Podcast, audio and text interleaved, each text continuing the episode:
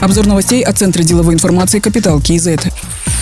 Причины укрепления тенге и тенденции на финансовых рынках прокомментировала заместитель председателя Национального банка Алия Молдобекова. По ее словам, в апреле курс тенге укрепился до 445 тенге 62 тенге за доллар или на 4,6%. В апреле наблюдалось ощутимое снижение спроса на иностранную валюту. Среднедневной объем торгов на Казахстанской фондовой бирже снизился со 179 миллионов до 92 миллионов долларов. Сокращение спроса на иностранную валюту в первую очередь связано со снижением импорта, в том числе российского. Другим фактором укрепления тенге является восстановление курса российского рубля рубля. В апреле Нацбанк валютные интервенции не проводил.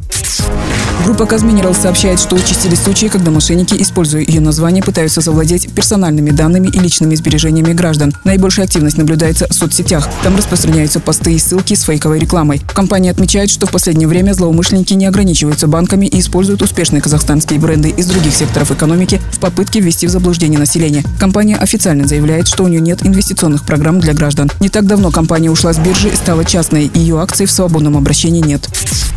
Национальный банк Казахстана выпускает в обращение коллекционные монеты «Стрит Арт Батыр Бенисе». 18 мая композитору и исполнителю Батырхану Шукенову исполнилось бы 60 лет. Коллекционные монеты из серебра номиналом 500 тенге открывают новую серию под названием «Изучая монеты, открывай Казахстан». Новая монета «Стрит Арт Батыр Бенисе» объединит в себе две линии – современное искусство и увековечивание памяти Батырхана Шукенова. Это первый коллаборационный монетный проект Нацбанка в поддержку современного молодежного искусства. Тираж монет 5000 штук. В Казахстане распространяется один из новых штаммов коронавирусной инфекции стелс-омикрон. Об этом рассказала министр здравоохранения Ажар Геният. По ее информации, в 12 регионах обнаружили стелс-омикрон. Этот вид коронавируса протекает легче, чем дельта, но опасен тем, что быстро распространяется. Глава Минздрава пояснила, что введение карантинных мер при таком течении эпидемиологической ситуации не ожидают. Министр также сказала, что оснований для введения масочного режима на сегодня нет. Это будет зависеть от развития ситуации. Председателем правления Экоцентр банка назначен Руслан Владимиров. Заместителями председателя правления банка стали Андрей Тимченко и Ержан Асылбек. Ранее сообщалось, что Альфа-банк Казахстан официально переименован в Экоцентр банк. Руслан Владимиров с марта 2018 года занимал должность заместителя председателя правления банка Центр кредит.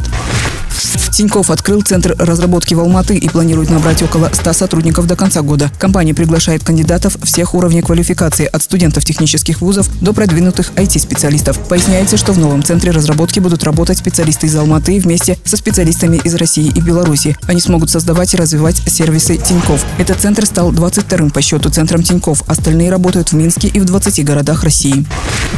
Чешская компания заинтересована в размещении производства трамваев в Казахстане, сообщает пресс-служба «Казахинвест». Потенциальные инвесторы побывали в Павлодарской, Восточно-Казахстанской и Западно-Казахстанской областях. Они отметили, что цель визита – обсуждение сотрудничества по проектам в сфере животноводства и производства трамваев. Заместитель председателя правления «Казахинвест» Жандос Тимиргали подчеркнул, что условия, созданные в Казахстане, соответствуют международным стандартам по локализации производства, включая наличие производственных мощностей, инфраструктуры и мер государственной поддержки. Другие новости об экономике, финансах и бизнес-истории казахстанцев читайте на Капитал Киезет.